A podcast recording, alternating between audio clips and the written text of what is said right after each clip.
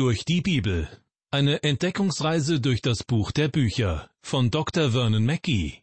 Ins Deutsche übertragen von Roswitha Schwarz und gesprochen von Kai-Uwe Wojczak. Herzlich willkommen zu unserer Sendereihe durch die Bibel. Mittlerweile sind wir im neutestamentlichen Titusbrief angelangt. Er gehört, zusammen mit den beiden Briefen an Timotheus, zu den sogenannten Pastoralbriefen. Denn sowohl Titus als auch Timotheus haben in örtlichen Gemeinden pastorale Aufgaben übernommen. Das heißt, sie haben die Menschen dort in ihrem Alltagsleben begleitet und ihnen beigebracht, wie sie sich als Christen bewähren können. Gewiss haben sie auch gepredigt, sind auf verschiedene Lehrmeinungen eingegangen und waren auch Seelsorger. Der Apostel Paulus wiederum bemüht sich, seinen jungen Mitarbeitern Titus und Timotheus mit Rat und Tat zur Seite zu stehen. Die drei Pastoralbriefe sind ein gutes Beispiel dafür. Beide Männer sind bei ihm zum Glauben an Jesus Christus gekommen. Beide bezeichnet er deshalb als seine Söhne im Glauben. In der letzten Sendung bin ich bereits kurz darauf eingegangen, welche Strukturen und Gegebenheiten eine neutestamentliche Gemeinde auszeichnen und habe mich dabei an den drei Kapiteln des Titusbriefes orientiert. Mehr dazu in dieser Sendung. Eine christliche Gemeinde, wie sie nach dem Titusbrief sein sollte, ist erstens ordnungsgemäß strukturiert, zweitens die Gemeinde steht fest in der Lehre, das heißt es wird ein fundiertes Bibelverständnis gelehrt, und drittens führen die Gemeindemitglieder ein tadelloses Leben und sind bereit, gute Werke zu tun. Diese drei Punkte werden in den drei Kapiteln des Titusbriefes nacheinander entfaltet. Wir beginnen in dieser Sendung mit dem ersten Punkt. Es geht also um die Struktur einer Gemeinde. Man könnte auch sagen, wie sie organisiert ist. Bevor Paulus darauf eingeht, stellt er jedoch einige einleitende Worte an den Anfang seines Briefes. Auf Vers 1 bin ich schon in der letzten Sendung eingegangen. Paulus spricht dort vom Glauben der Auserwählten Gottes und von der Erkenntnis der Wahrheit, die dem Glauben gemäß ist. Gott hat Menschen auserwählt, indem er sie errettet hat. Unsere Antwort auf diese göttliche Zuwendung ist ein Leben, an dem man erkennen kann, dass wir die Wahrheit kennen. Also ein Leben, das Gott die Ehre gibt. Was das beinhaltet, werden wir bei der weiteren Lektüre des Titusbriefes noch erfahren. Direkt im nächsten Vers erwähnt Paulus die Hoffnung, die uns zu einem göttlichen Leben bewegt. Vers 2 In der Hoffnung auf das ewige Leben, das Gott, der nicht lügt, verheißen hat vor den Zeiten der Welt. Liebe Hörer, wir dürfen ruhen und uns geborgen fühlen in der Hoffnung auf das ewige Leben. Und diese Hoffnung ist nichts Ungewisses, so nach dem Motto Hoffen und Harren macht manchen zum Narren, sondern die christliche Hoffnung basiert auf der Gnade Gottes. Im Titusbrief verwendet Paulus drei unterschiedliche Zeitstufen, wenn er von der Gnade spricht. Allein das schon deutet darauf hin, wie umfassend die Gnade Gottes ist. In Kapitel 2, in den Versen 11 bis 13, werden alle drei Zeitstufen direkt hintereinander verwendet. Dort heißt es, denn es ist erschienen die heilsame Gnade Gottes. Das verweist uns auf die Vergangenheit.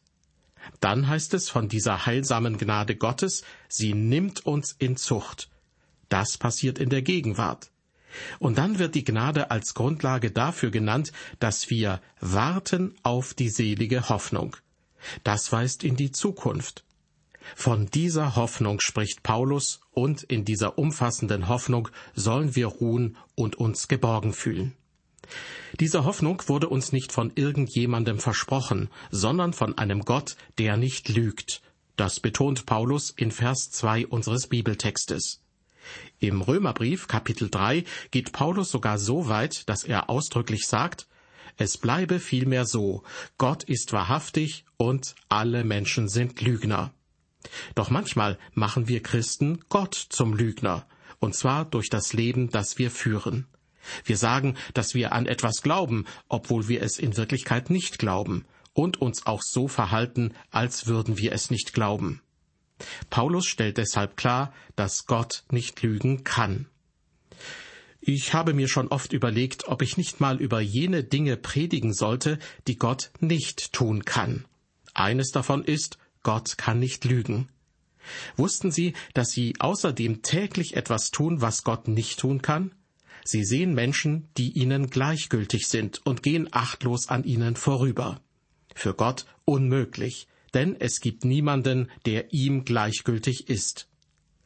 Zurück zu der Behauptung, die Paulus in Vers 2 unseres Bibeltextes aufstellt, nämlich, dass Gott nicht lügt. Warum kann er es nicht, obwohl wir es können? Die Antwort lautet, Gott bleibt sich selbst treu. Er ist heilig und er ist gerecht. Das ist sein Wesen. Und deshalb gibt es Dinge, die er nicht tun kann, weil sie seiner Natur entgegenstehen. Nicht, weil es ihm unmöglich wäre, sondern weil er seinem Wesen treu bleibt, deshalb kann er es nicht tun. Er ist gerecht, er ist wahrhaftig und er betrügt nicht. Er ist der eine, auf den Sie sich verlassen können. Weiter wird in Vers 2 unseres Bibeltextes gesagt, worin die christliche Hoffnung ganz konkret besteht. Es geht um die Hoffnung auf das ewige Leben, das Gott verheißen hat vor den Zeiten der Welt. Die Verheißung des ewigen Lebens wurde uns also, wie man so schön sagt, vor ewigen Zeiten gegeben. Ich komme nun zu Vers 3. Paulus schreibt weiter, aber zu seiner Zeit hat er sein Wort offenbart durch die Predigt, die mir anvertraut ist, nach dem Befehl Gottes, unseres Heilands. Zu seiner Zeit, das heißt in jener Zeit, die Gott dafür vorgesehen hatte. Das weist darauf hin, dass Gott auf sehr strukturierte Art und Weise wirkt, dass er planvoll vorgeht.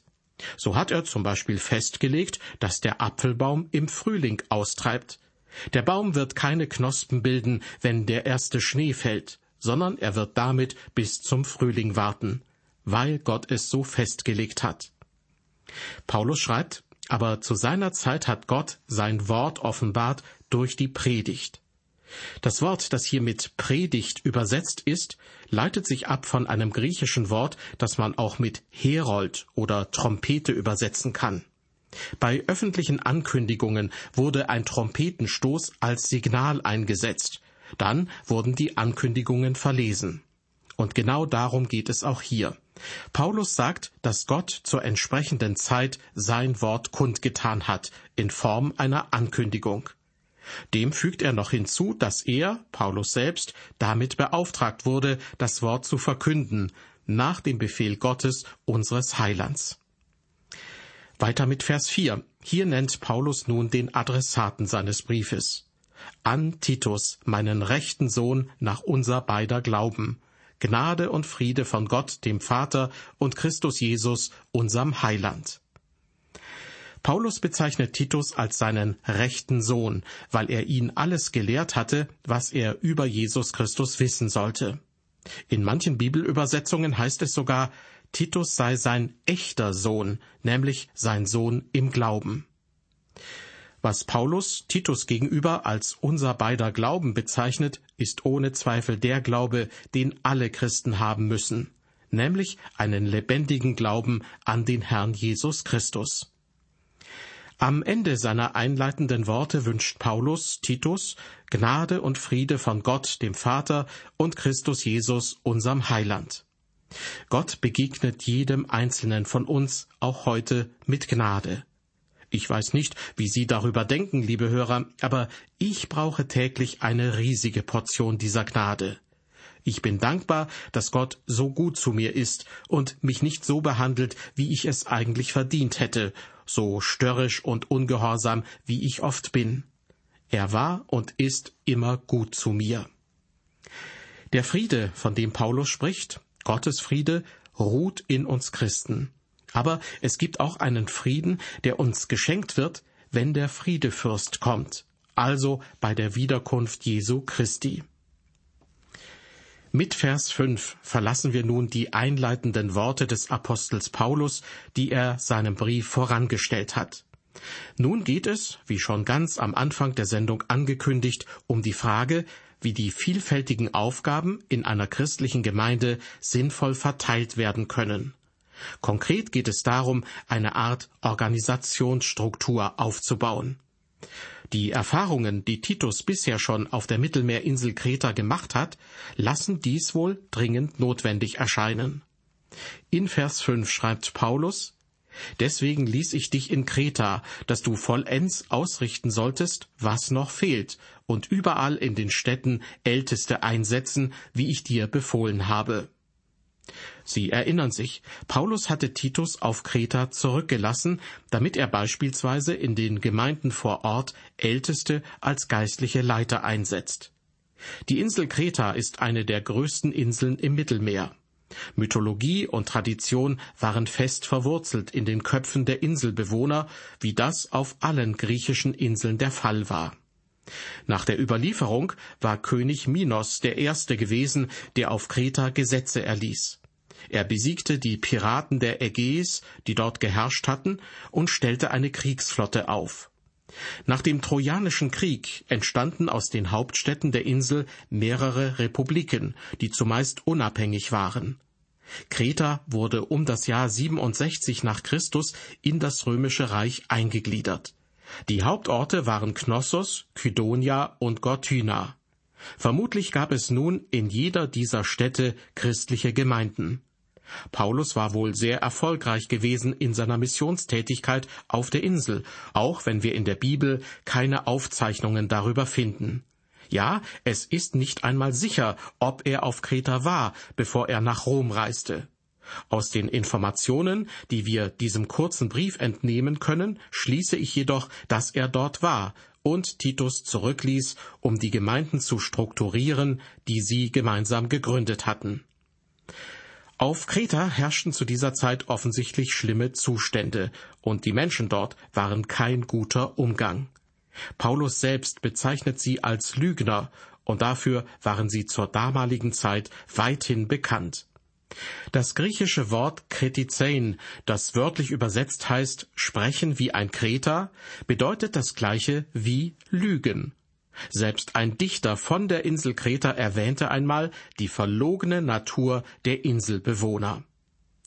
Obwohl sie also bekannt waren als Lügner und Paulus noch mehr unvorteilhafte Dinge über sie zu sagen hat, bekehrten sich dennoch viele von ihnen zum Herrn Jesus Christus. Nun ging es darum, die Gemeindearbeit zu organisieren und geeignete Leute als Älteste einzusetzen. Fähige Älteste zu haben, ist ein Geschenk für jede Gemeinde. Es reicht jedoch nicht aus, ein paar beliebig ausgewählten Gemeindemitgliedern während einer Zeremonie die Hände aufzulegen und sie dadurch zu Ältesten zu machen. Vielmehr ist es wichtig, dass sie auch die Gabe der Führung haben. Ich glaube, dass die Gemeinden auf Kreta bereits Älteste hatten, diese aber noch nicht offiziell in den Dienst berufen worden waren. Es waren Männer, die man mit der Aufsicht über die Gemeinde betraut hatte und die dieses Amt ohne Beauftragung ausführten. Titus Aufgabe war es nun, Älteste einzusetzen, sie also zu berufen und zu beauftragen. Und zwar, wie es in Vers 5 heißt, in den Städten, also in jeder christlichen Gemeinde. Paulus betont, Titus, ich habe dir befohlen, in den Städten Älteste einzusetzen. Jeder berufene Älteste sollte die Gabe der Führung haben. Es gibt Menschen, die in Gemeinden als Älteste arbeiten, denen diese Tätigkeit aber überhaupt nicht liegt. Das ist ein Teil des Problems, das wir in vielen Gemeinden heutzutage haben. Der andere Teil ist, dass es Menschen gibt, die diese Gabe haben, aber keinen entsprechenden Posten übertragen bekommen haben. Das Resultat ist, dass christliche Gemeinden in falsche Hände geraten und dadurch Probleme entstehen. Ab Vers 6 in unserem Bibeltext werden nun die Anforderungen genannt, die diejenigen erfüllen sollten, die die Position eines Ältesten bekleiden. Paulus schreibt, wenn einer untadelig ist, Mann einer einzigen Frau, der gläubige Kinder hat, die nicht im Ruf stehen, liederlich oder ungehorsam zu sein. Mit untadelig meint Paulus nicht, dass er oder sie perfekt sein muss und ohne Sünde. Gemeint ist vielmehr, dass Anschuldigungen, die gegen diese Person vorgebracht werden, sich als unwahr erweisen müssen. Das Leben eines Ältesten muss als untadelig befunden werden. Denn wenn jemand den Vertreter einer Gemeinde als unehrlich beschuldigt und dies sich bestätigt, dann schadet das dem Ruf aller Gemeinden und darüber hinaus dem Ansehen Jesu und dem Bau seines Reiches. Dabei ist es egal, wie begabt diese Person eigentlich ist. Wenn jemand mit Recht sagen kann, dass die Worte eines Ältesten nicht eine tiefe Beziehung zu Christus widerspiegeln, dann sollte diese Person kein offizieller Vertreter der Gemeinde sein. Weiter lesen wir Mann einer einzigen Frau, der gläubige Kinder hat. Mit gläubigen Kindern ist hier gemeint, dass die Kinder an Jesus glauben. Wenn Eltern nicht einmal die eigenen Kinder zum Herrn führen können, sollten sie nicht in der Gemeindeleitung tätig sein. Verstehen Sie mich bitte nicht falsch. Ich weiß, dass heute in vielen wunderbaren christlichen Elternhäusern ein Sohn oder eine Tochter vom Herrn abgewichen ist, und das muss nicht die Schuld der Eltern sein. Trotzdem sollten sich diese Eltern sehr genau überlegen, ob sie wirklich zur Gemeindeleitung gehören wollen. Denn in dieser Funktion könnte es sein, dass in Bezug auf eine andere Person eine harte Entscheidung gefällt werden muss. Und diese Person könnte dann umgekehrt Anschuldigungen aussprechen und sagen, du redest so mit mir? Was ist mit deinem Sohn oder deiner Tochter? Welches Recht hast du, mich zu beschuldigen? Deshalb schreibt Paulus hier, ein Ältester in der christlichen Gemeinde soll gläubige und gehorsame Kinder haben. Weiter schreibt Paulus, die Kinder sollen nicht im Ruf stehen, liederlich oder ungehorsam zu sein. Liederlich könnte man auch mit aufmüpfig übersetzen. Die Kinder sollten vielmehr bemüht sein, natürlich ihrem Alter gemäß, mit ihrem Leben Jesus wiederzuspiegeln, ihm die Ehre zu geben und sein Wort in die Welt zu tragen. Weiter geht es mit Vers 7. Und bitte wundern Sie sich nicht, in der Lutherbibel ist hier von einem Bischof die Rede, während in anderen Bibelübersetzungen von einem Aufseher, einem Gemeindeleiter oder eben von einem Ältesten gesprochen wird. Paulus schreibt, denn ein Bischof soll untadelig sein als ein Haushalter Gottes, nicht eigensinnig, nicht jähzornig, kein Säufer, nicht streitsüchtig, nicht schändlichen Gewinn suchen. Hier wird es also praktisch. Ein Bischof oder Ältester darf nicht eigensinnig sein, weil er ein Haushalter oder Verwalter Gottes ist. In der Gemeinde ist es seine Aufgabe, Gottes Willen zu erkennen und auszuführen. Er soll nicht jähzornig sein, das heißt, dass er nicht schnell wütend werden soll. Des Weiteren nicht schändlichen Gewinn suchen, das heißt, er soll nicht neidisch oder gierig sein. Das alles sind die Eigenschaften, die einen Bischof ausmachen. Das Wort Ältester, griechisch Presbyteros, bezieht sich übrigens auf die Person selbst, eine reife Persönlichkeit, sowohl körperlich als auch geistlich. Das Wort Bischof, griechisch Episkopos, meint dagegen mehr das Amt, das diese Person ausübt. Ein Bischof ist ein Aufseher, er leitet die Gemeinde. Eine Gemeinde sollte aber nie nur einen Presbyter, einen Ältesten haben, sondern immer mehrere. Es gibt verschiedene Meinungen dazu, ob die christlichen Gemeinden auf Kreta bereits Älteste hatten und Titus sie nur offiziell einsetzen sollte, oder ob es keine Ältesten gab und Titus sie erst auswählen sollte. In letzterem Fall, den ich für eher unwahrscheinlich halte, hätten die Gemeinden ihre Zustimmung geben müssen zu den Personen, die Titus auswählte. Diese Frage der Zustimmung steht hier aber meines Erachtens nicht im Mittelpunkt. Paulus konzentriert sich vielmehr auf die Anforderungen, die an Personen gestellt werden müssen, die eine hervorgehobene Position in einer Gemeinde innehaben. Und auf diese Anforderungen sollte man auch heute in den christlichen Gemeinden achten. Im ersten Kapitel des Titusbriefes nennt der Apostel Paulus verschiedene Anforderungen, die an die Ältesten einer christlichen Gemeinde gestellt werden müssen. Auf einige dieser Anforderungen bin ich in dieser Sendung bereits eingegangen. Weitere folgen in der nächsten Ausgabe unserer Sendereihe durch die Bibel. Danach werden wir uns besonders mit den Mitgliedern der kretischen Gemeinden näher befassen. Auch für sie hat Paulus einige Verhaltensanweisungen niedergeschrieben, die aber natürlich nicht nur für diese speziellen Gemeinden gelten, sondern die allen Christen dieser Welt Stoff zum Nachdenken über das eigene Leben bieten. Bis zum nächsten Mal, auf Wiederhören und Gottes Segen mit Ihnen.